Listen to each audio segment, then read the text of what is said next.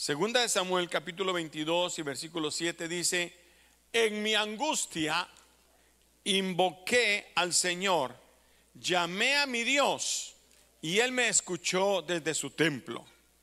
Mi clamor llegó a sus oídos. ¿Lo leemos todos juntos?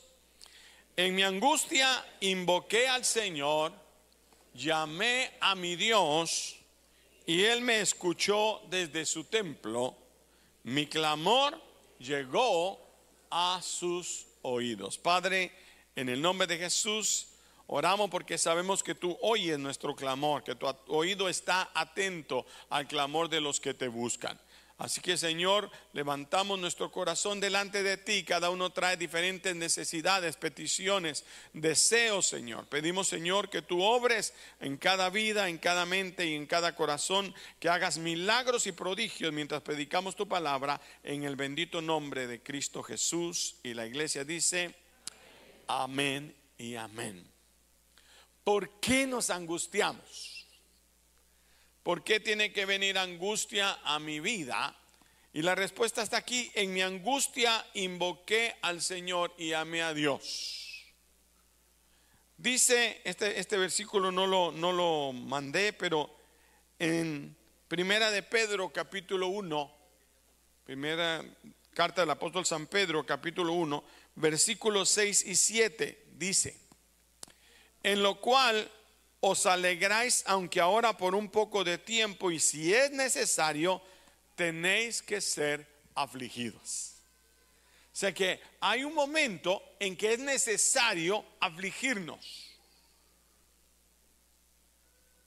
Serio, ¿no? O sea, hay una, hay una razón por la cual Dios permite que la aflicción, porque sería lindo entrar al reino de Dios y que todo fuera un, camino de rosas, aunque las rosas tienen espinas. Pero que, fuera lleno de flores, que todo nos fuera bien, que mientras nos mantuviéramos cerca nada saliera mal y uno dijera no. Pero a veces como que en medio de la alegría, en medio de lo que acontece, viene algo que no esperábamos. ¿A cuánto les ha pasado? ¿Cuántos se han angustiado por algo? ¿Mm? Yo decía, Señor, ¿por qué tú dejas que, que, venga la angustia? Y dice el apóstol Pedro, ahora están alegres. Dígale vecino, ahora estás alegre. Aunque ahora por un poco de tiempo, si es necesario. Dígale a su vecino, if.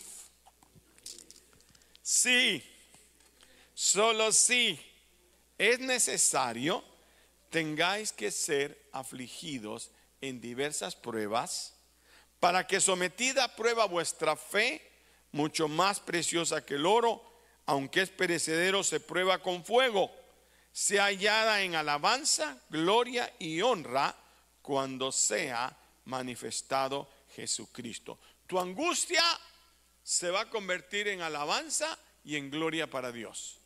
¿Cuántos le quieren dar gloria a Dios? Levante la mano los que quieren dar gloria a Dios. Aunque eso entre como aflicción, con razón el apóstol, tú pudo decir, Señor, ya tres veces te he orado por este mensajero de Satanás que me abofetea, Señor, y tres veces me ha dicho, bástate mi gracia. ¿Por qué? Y entonces eh, aclara él y dice, ah, porque cuando soy débil, entonces soy fuerte.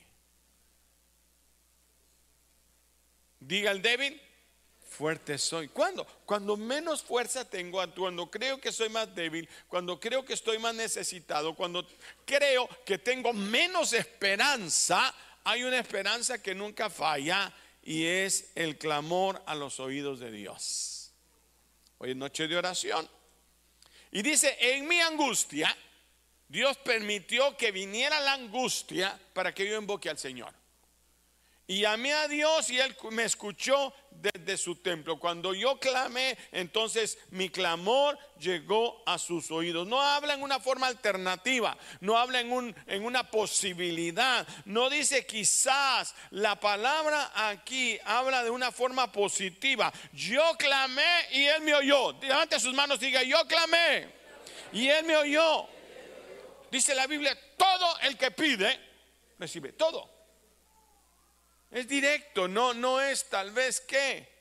sino está diciendo que a, través de la Biblia, desde Génesis hasta Apocalipsis, encontramos que el brazo de Dios es movido cuando llega nuestro clamor a sus oídos, cuando Él escucha el lamento. Y a veces Dios tiene que permitir Dios no prueba, no, toca a nadie, no tienta a nadie, pero nosotros a través de nuestra concupiscencia, a través de nuestro pecado, de nuestros errores, permitimos que el enemigo entre, ataque. Bajamos un cerco y entonces entra la aflicción, pero Dios sí permite esa aflicción. No pone un ángel antes de cada aflicción. El mismo, el mismo Jesús tuvo aflicciones. Dice Hebreos que a causa de su oración y de su aflicción y de su deseo reverente de clamar a Dios, fue oído a causa de su reverencia. Lo que ha motivado el favor de Dios hacia su pueblo, ¿sí?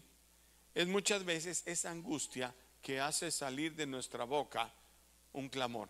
Hay un dicho eh, muy antiguo que decía, tienes el, Jesús en la boca. ¿Cuántos sabían ese?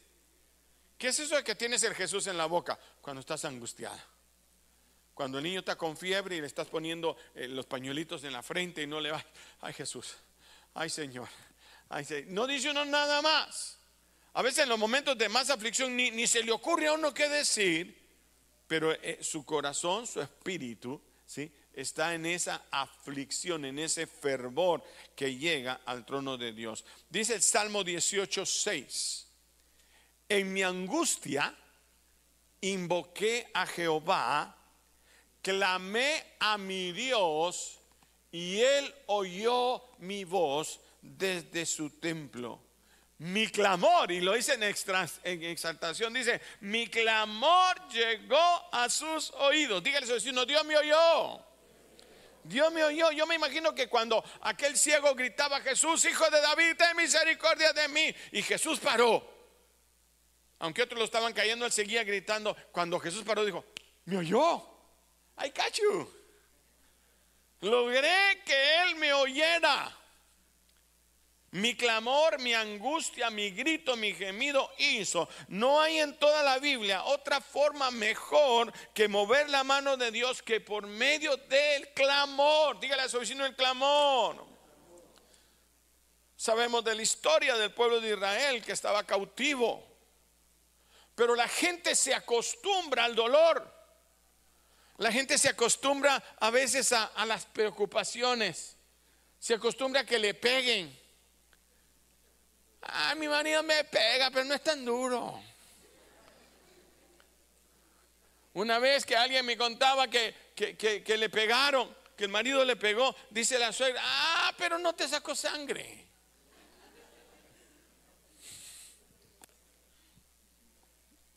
¿Cómo, se puede, cómo se puede eh, eh, acostumbrar aún a la esclavitud? Hay gente que está acostumbrada a ser esclavo. Y el pueblo de Israel se había acostumbrado tanto a ser esclavo que ya no pedía liberación. Ya no pedía bendición. Ay, así es. A mí me tocó aguantar. Por eso a mí esa palabrita de, de resignación no me gusta. A mí no me gusta la resignación. Aguanta, mija, resígnate. ¿Por qué? ¿Acaso mi Dios no es todopoderoso y puede cambiar cualquier circunstancia? Cuando dicen amén.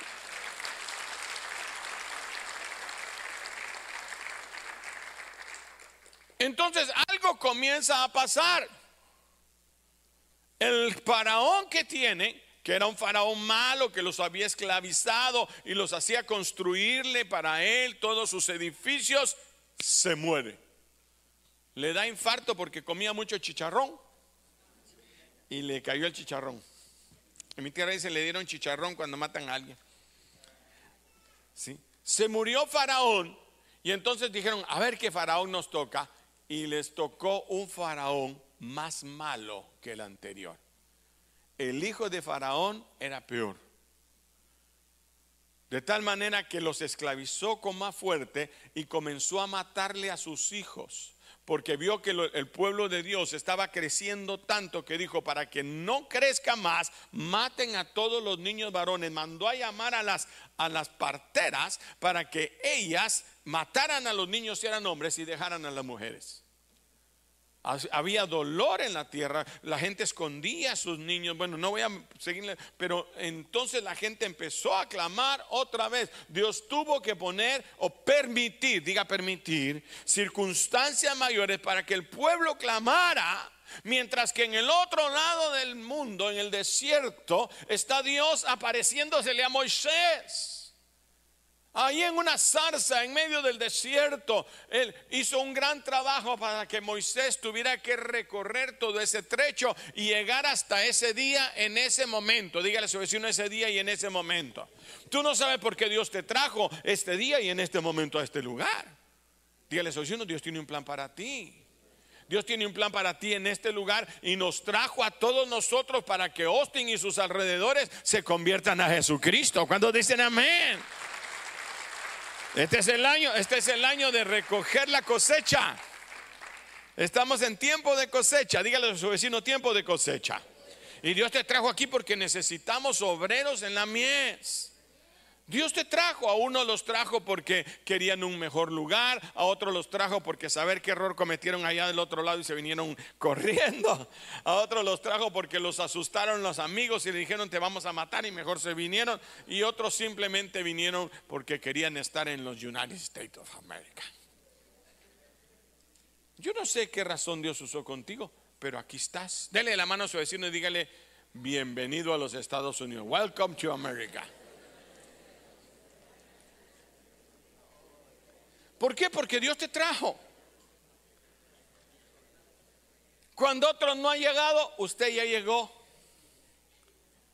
Cuando otros están queriendo, ah, Dios ya lo trajo porque Él te quiere en este lugar, a esta hora y en este momento. ¿Por qué? Porque Él tiene un plan y Moisés no entendía su plan. El plan de Dios ya llevaba 40 años. Moisés creció, terminó de criarse o la esposa lo terminó de criar. Tuvo su, hijo, su suegro, comenzó a ser oveja, a, criar ovejas, dejó de ser príncipe. Bueno, tuvo que haber tenido una vida muy dura, pero Dios lo estaba preparando para lo que venía. Dígale a su vecino, Dios te está preparando para lo que venía ya no iba a ser más el, hijo de la hija de Faraón, ya no iba a ser más nadie importante que iban a atender y que iba a tener quien lo cuidara, quien lo cambiara, quien lo vistiera, quien lo bañara. No, ahora él tuvo que aprender solito hasta vivir en la casa de la suegra. ¿Va que es duro? Yo sé. Yo sé cuando hay que vivir en la casa. A veces toca. ¿Sí? Pero que sea rápido. Y él aprendió a vivir hasta en la casa del suegro. A criar ovejas cuando él, él, tenía sus manitas lisitas, limpiecitas. Usted le tocaba la mano, puras manitas de bebé. Ahora ya no, ahora eran manos trabajadas. Él no entendía por qué 40 años le había estado pasando eso hasta que la zarza arde frente a él. Y Dios le dice, Moisés,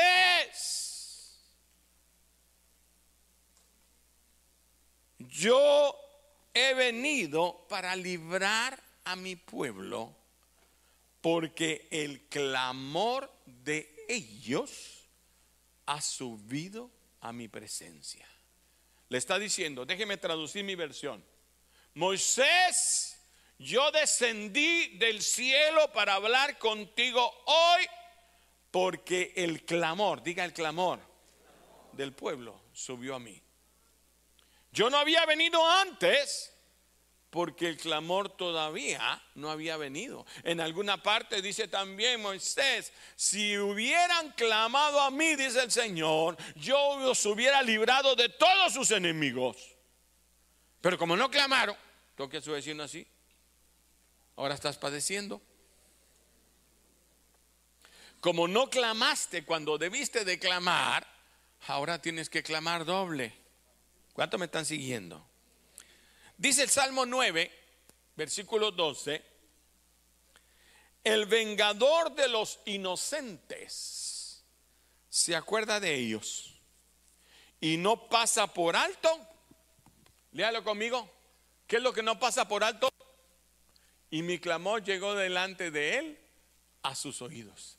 Dice mi versión, y, el clamor de ellos no pasó por alto. Voy a leerme. Dice, el vengador de los inocentes se acuerda de ellos y no pasó por alto el clamor de los afligidos. Dígale a su vecino, Dios oye tu clamor. Dios le está testificando a Moisés y le está diciendo, Moisés, yo no me había movido porque no había subido clamor. Cuando yo hago el llamado, no sé si usted se ha fijado en la gente, yo le digo, Dios es un caballero y Él no va a entrar en su vida a menos que usted lo invite, ¿cierto o no? Así es, ¿por qué le voy a explicar? Porque hay una teología muy profunda, que es el libre albedrío. Es el pleito de los hombres que si somos salvos, que si somos predestinados, que no somos predestinados. Bueno, yo no me voy a meter en ese lío porque es profundo y no lo entiendo muy bien. Lo que yo sé es que tenemos un libre albedrío. ¿Qué significa eso? Cada uno escoge. Quiere decir que se va a salvar el que se quiera salvar y se va a condenar el que se quiera condenar. ¿Cómo así, hermano? Porque Dios no va a moverle el brazo a nadie. Ah, no, al final Dios nos va a rescatar a todo el mundo. Eso no dice la Biblia. Hay gente que me dice, mire, es que yo no puedo creer que un Dios sea tan malo, que vaya a dejar a unos y va a dejar a otros. No, no, mi Dios es justo y su santidad y su justicia no va a permitir que haga injusticias y que el bueno salga como el malo. Entonces, como todos pecamos, toque a su vecino y dígale, tú eres de los malos. Y dígale, tú eres de los peores. ¿Cuánto me están siguiendo? Él tuvo que buscar un camino, el camino de la redención. Y dice que de tal manera amó Dios al mundo, nos amó y dijo, ay pobrecitos, todos están condenados. ¿Cuántos están condenados? Todos estamos condenados por cuanto todos pecamos y fuimos destituidos de la gloria de Dios. Para que nadie diga que no hay versículo para eso. Y dijo Dios, pobrecito, todos están condenados. Yo los amo, si no son tan feos. Son hechos a mi imagen y mi semejanza papá, yo voy a ir a rescatarlos. Yo voy a ir a pagar el precio, pero no puedo romper, no puedo romper la libertad que les di a ellos, el libre albedrío. Entonces dice la Biblia, de tal manera amó Dios al hombre que envió a su Hijo unigénito para que todo aquel que en él crea no se pierda, mas tenga vida eterna y nos deja a nosotros la elección. Dígale si no tú tienes la elección. Tú escogiste. El Señor dice, ¿quieres o no? ¿Quieres que entre en tu vida? Entro en tu vida. ¿Quieres que arregle tus problemas? Arreglo tus problemas. Muchas veces, ya cristianos, nosotros con Cristo en el corazón, queremos arreglar nosotros las cosas a nuestra manera y sacamos a Dios de nuestra noticia. Lo que aconteció aquí con las escuelas. Teníamos a Dios en las escuelas, se oraba en las escuelas, se les enseñaba a los hijos en las escuelas. Teníamos jóvenes, los jóvenes hermosos, lindos. Usted mira el pasado, los niños oraban, los niños conocían de Dios. Ahora matan los niños a los otros niños. Entran con una ametralladora en la mano. No hay temor de Dios. Y, dice la gente, pero ¿qué pasa? Porque Dios permite si Dios existiera? Porque voluntariamente sacaron a Dios.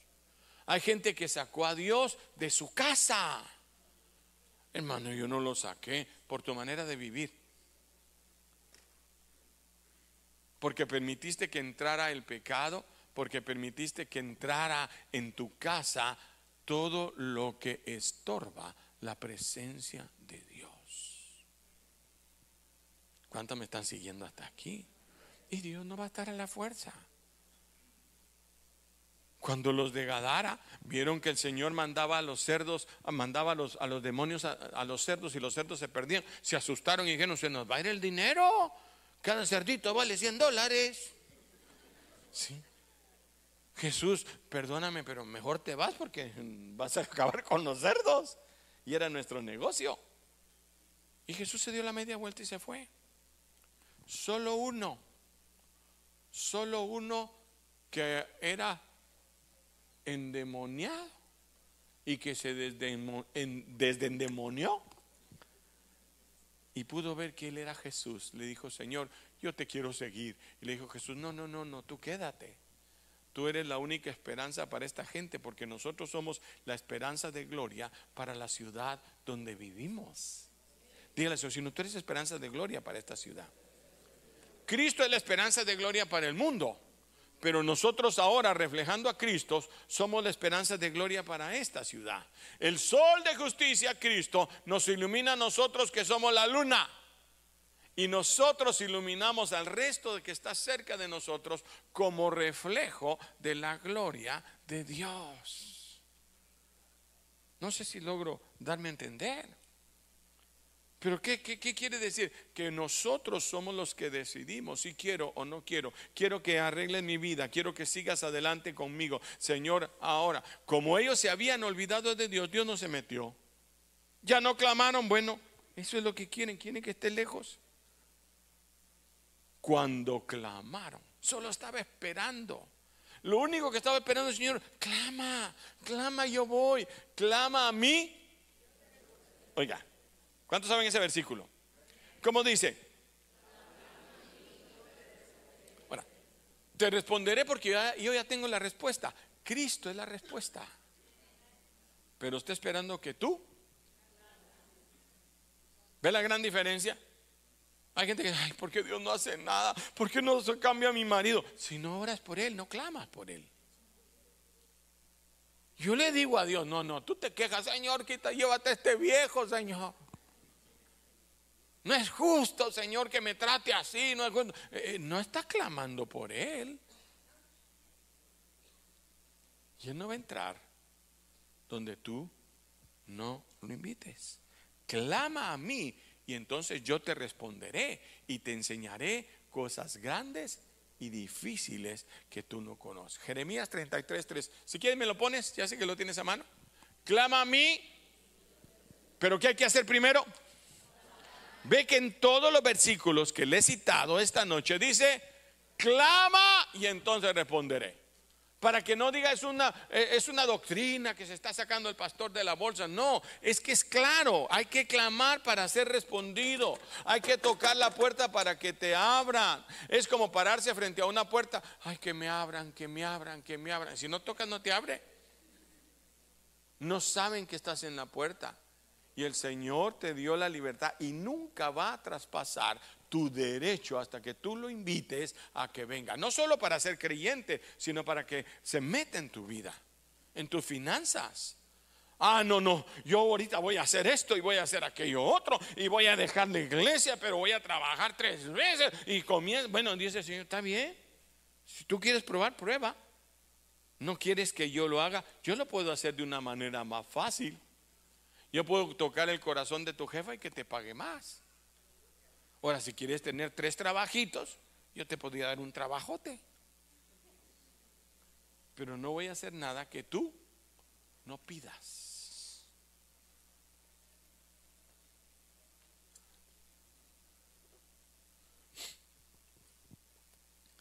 Cuando Jeremías dice, clama a mí y yo te responderé, es porque el Dios omnisciente, el Dios omnisapiente, el Dios que sabe todas las cosas, sabía que Jeremías necesitaba ayuda, pero Jeremías no clamaba. Y entonces Jeremías llega hasta la cárcel y está llorando y le está diciendo, Señor, este pueblo no me oye. Yo predico, pero ellos cierran sus oídos. Yo les digo que vayan para la derecha y se van para la izquierda. Es un pueblo duro. Yo ya no voy Y le dice el Señor Jeremías, yo quiero ayudarte. Dígale a su Dios quiere ayudarte. Dígase, Dios quiere ayudarte. Jeremías, yo quiero ayudarte, quiero protegerte, yo quiero liberarte. Pero primero, clama a mí y yo te responderé. Primero lo que tienes que hacer, escuche con atención, Dios no se mueve por casualidad. No es un accidente, no un ups, ay, voy a ver qué hago este día, ay, voy a ir ayudar a aquel de Austin. No, no, no, no. Dios no se mueve por capricho ni se mueve por su, eh, eh, su manera de ser. Dios se mueve única y exclusivamente en respuesta al clamor de los que le buscan. Y le dijo Jeremías, te voy a dar el secreto. El secreto es este. Clama a mí y te responderé y te enseñaré cosas grandes y ocultas que tú no conoces. Hay personas que creen que con venir a la iglesia, sentarse en una banca y esperar a que Dios los bendiga, ahí está el milagro. No. Puedes pasar 10 años sentado en la banca y no hay respuestas. A lo mejor aprendes un poco, a lo mejor te salen raíces en la silla, pero no hay respuestas.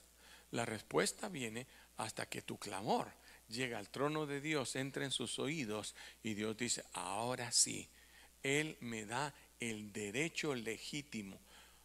Nadie puede reclamarle a Dios, Dios, Señor, tú te metiste, tú me ganaste esas almas y el diablo, porque como se acuerda que cuando Adán pierde el huerto, Él nos entregó a todos. Él tomó todos los derechos. Las llaves del infierno y de la muerte estaban en posesión de Satanás. Él tenía todos los derechos contra nosotros. Por eso a veces se mete en lo que no le importa. Cuando más santo quiere ser uno, más problemas te vienen, más mm, pensamientos, más ideas, más cosas. Porque Él cree que tiene el derecho, pero ahora nosotros le estamos pasando el derecho al Señor Jesús, que Él tiene ahora la potestad, porque Él descendió a los infiernos, le quitó las llaves de la muerte a Satanás y le dijo, ahora es olvida la muerte en victoria.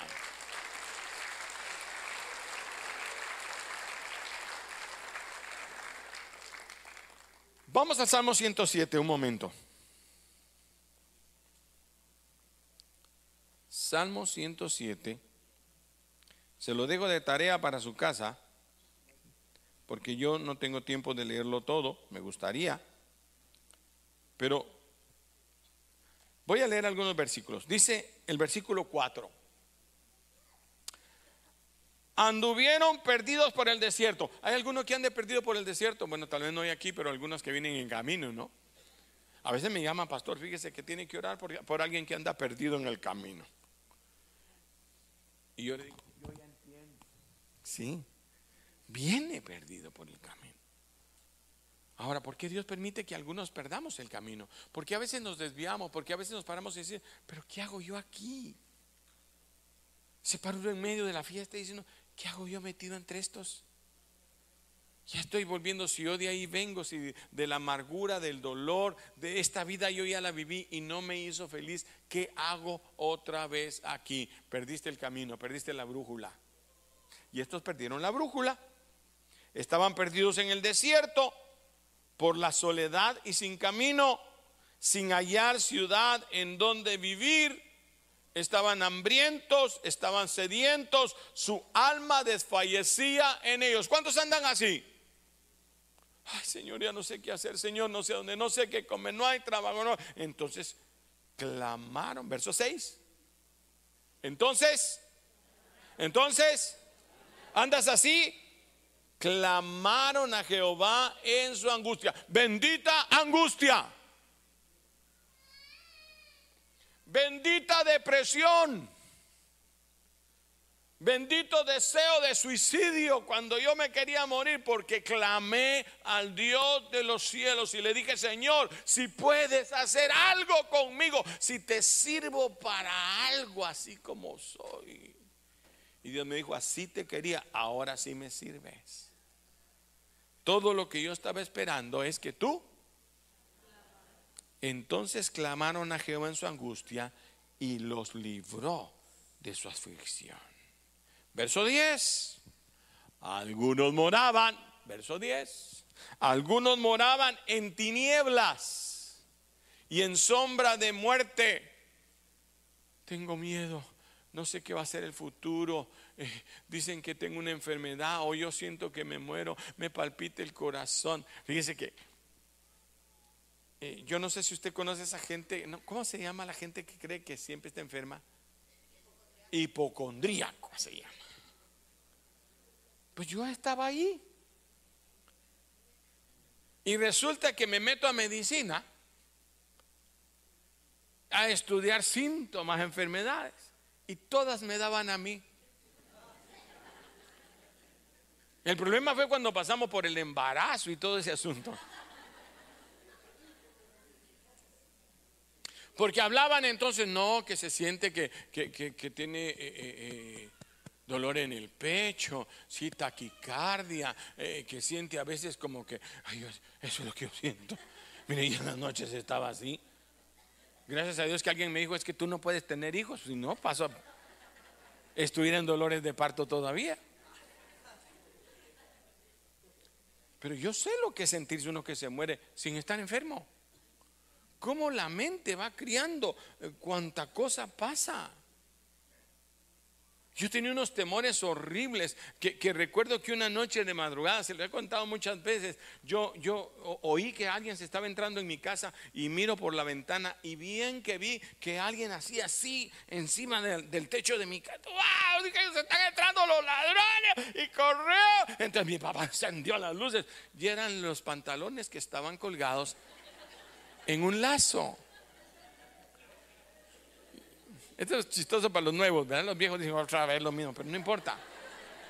Fue verdad. Hermano, yo vi como que era un hombre que de verdad estaba pasando así. Tal vez hasta mis mismos pantalones eran. Pero cuando tú estás angustiado, el enemigo, hasta un infarto me pudo haber dado ahí. Yo digo que el diablo por ahí me quería meter. ¿Sí? Otra vez vi que, que alguien se estaba brincando la, y, mire, y despierto a toda mi casa y gritadera, papá, se está entrando. Y era el lechero que estaba metiendo los litros de leche así. fueron dos cosas que me pasaron en la vida, reales. Yo la viví como que hubiera sido real. Yo hubiera jurado, si alguien me pone el, el medidor de mentiras, ¿sí? Hubieran dicho, este está diciendo la verdad, este vio al hombre ahí caminando encima y a ese metiéndose en la casa. ¿Y qué si era lo que yo creí ver? ¿Cómo uno puede crear las enfermedades? Y yo era hipocondríaco, todo lo sentía, de todo me moría, cada noche me moría de algo.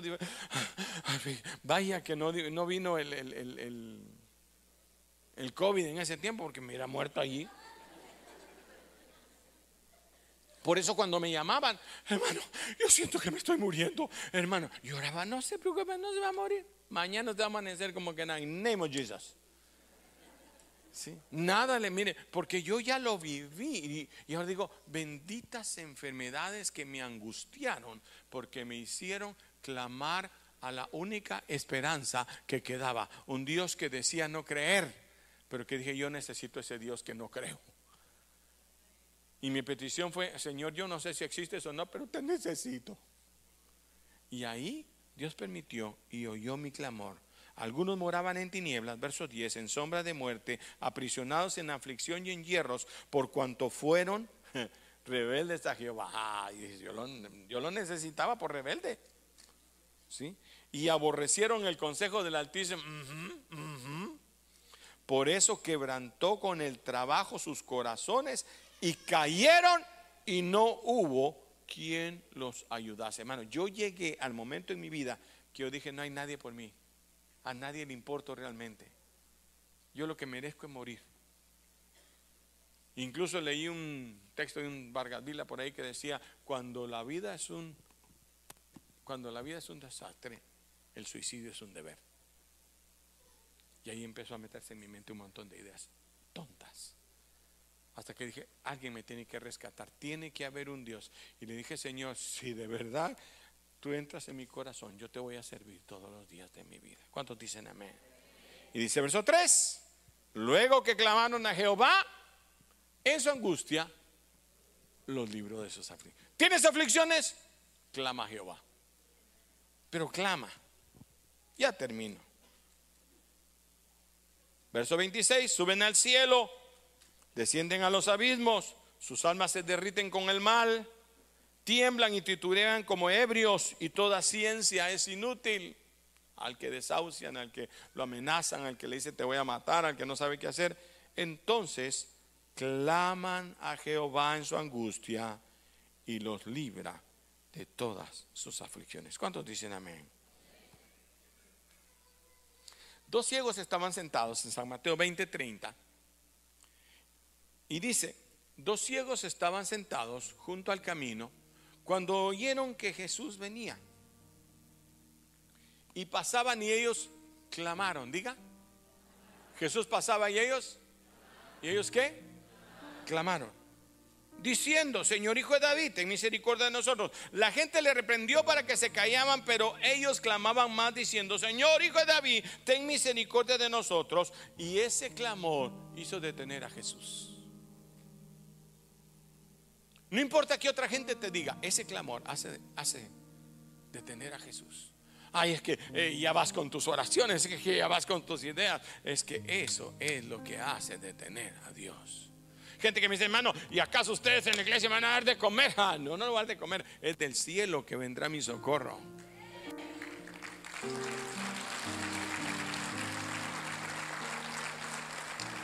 Pero de todas maneras Jesús los llama. Y le dice, ¿qué quieren que yo haga? ¿Hasta dónde quieres tú que yo me meta en tu vida? Estás clamando a Dios, entonces dile ahora, ¿qué quieres que Dios haga por ti? Esa es la oración. Señor, que recupere la... Ah, eso es lo que quieren. Aquí está. Los discípulos también clamaban en el barco, clamaban y clamaban, pero Jesús no hacía nada. Hasta que le clamaron a él y lo despertaron. Y entonces el Señor le dijo, hombre de poca fe, bueno, cálmense, agua y mares. Y se asustaron. ¿Usted cree que el Señor no vio que Pedro se estaba hundiendo? Usted ve cuando alguien se está volviendo chaparro, ¿no? Pedro, ven. Y Pedro comienza a caminar muy fuerte. Ah, todo el mundo lo está viendo. Está muy contento. Como que me ha tocado hablar de Pedro, ¿no? Pero Pedro como que iba bajando gradas. Porque comenzó a hablar. Cada vez más. Y el Señor dice: Pedro se está hundiendo. Está cayendo. Y no extiende ni la mano. No lo levanta. Mire eso. Hasta que traga agua. Y clama: Señor, me ahogo. Entonces dice que Jesús extiende su mano y lo saca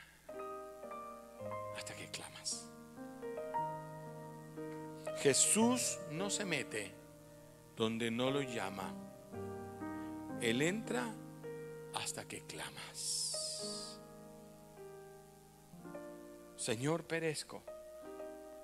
Jesús no hace nada. Pensó, pobre Pedro se está hundiendo, tiene que clamar. O tiene que confiar. No confió ni clamó se hundió. Si no confías ni clamas. Porque hay quienes no están hora a y van caminando porque su fe lo sostiene. Si me voy a entender? Pero hay un momento en que si no confías ni clamas, en que te vas a hundir. Nínive estaba por ser destruida. 40 días le quedaban a Nínive. ¿Cuánto? Y Dios no mueve un dedo. Dios sabe que algo va a venir. Me imagino Sodoma y Gomorra. Me imagino que ya iba a caer fuego del cielo o que se iban a inundar o que algo iba a pasar, una peste, yo no sé. Pero le quedaban 40 días. Y trae a un hombre y le dice, ve y les predicas que dentro de 40 días Nínive será destruido. No me voy a meter con Jonás hoy. Y Jonás llega y no hace nada Dios hasta que ellos clamaron y se arrepintió Dios del mal que dijo que haría sobre ellos. ¿Hasta cuándo? Hasta que el rey dijo, el próximo sábado tenemos ayuno general. ¿Se lo digo otra vez?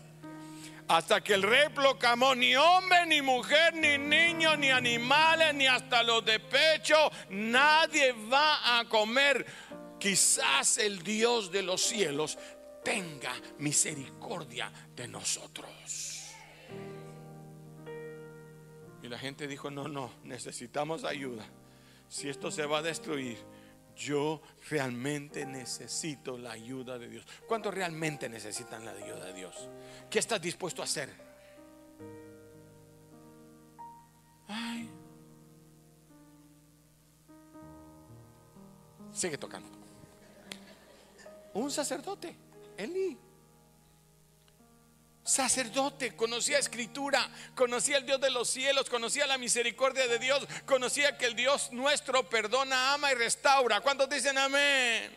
Y Dios le manda a decir, Eli, dice Dios, que te va a matar a ti y a tus hijos por cuanto no les has estorbado el pecado.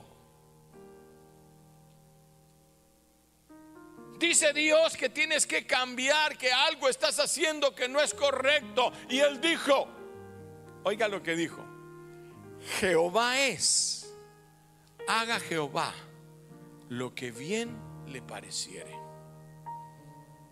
¿Sabe qué dijo ese hombre? Que haga Dios lo que se le dé la gana a mí, ¿qué me importa?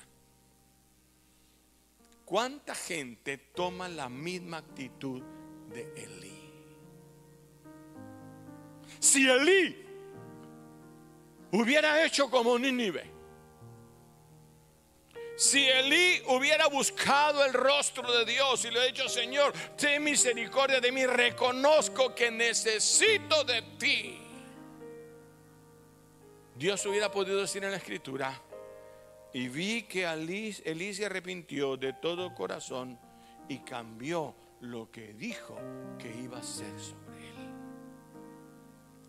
Pero él dijo, no, te cansa aburrido, ya no, no.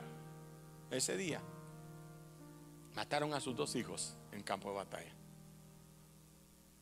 Cuando la esposa de su hijo supo lo que había pasado, abortó al niño que venía. Y él se fue de espaldas y se desnucó. Y Dios cumplió porque la gente o Elí no quiso clamar al Dios de los cielos.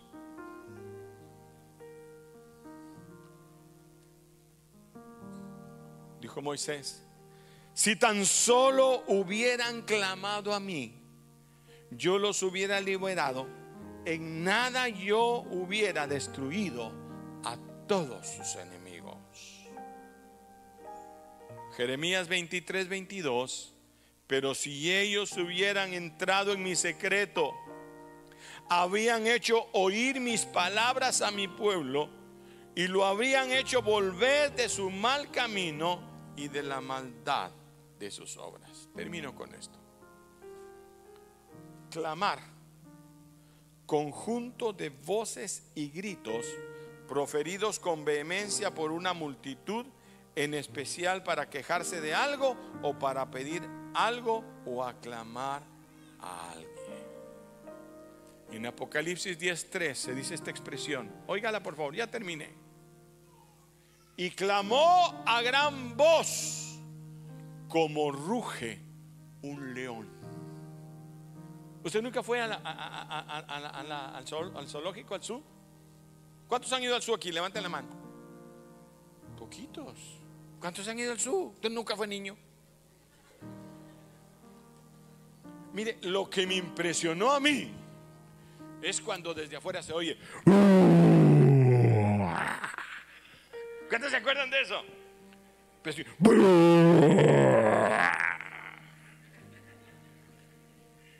uno va viendo la. Y entra a los, los monos. No, no, no, no, no, no. A una elefante. No. Pero de repente llega a una jaula que apesta. y sale un león viejo. Pero hace.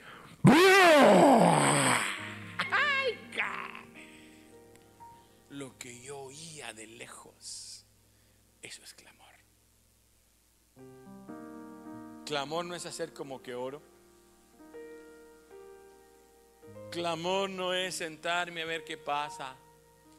Ay, hay que ver qué hace Dios. Un clamor como ruge un león. Y dice Apocalipsis 10:3, por si no, no dije la cita. Y clamó a gran voz como ruge un león. Y cuando hubo clamado, siete truenos emitieron sus voces. Cuando tú clamas, Dios responde con trueno. Cristo en los días de su carne, ofreciendo ruegos, súplicas, con gran clamor y lágrimas. Eso no me dice a mí que Jesús oraba, sí, Señor, santo Señor. No, gran clamor y lágrimas. Dígale a su vecino, nos vemos el sábado en el ayuno.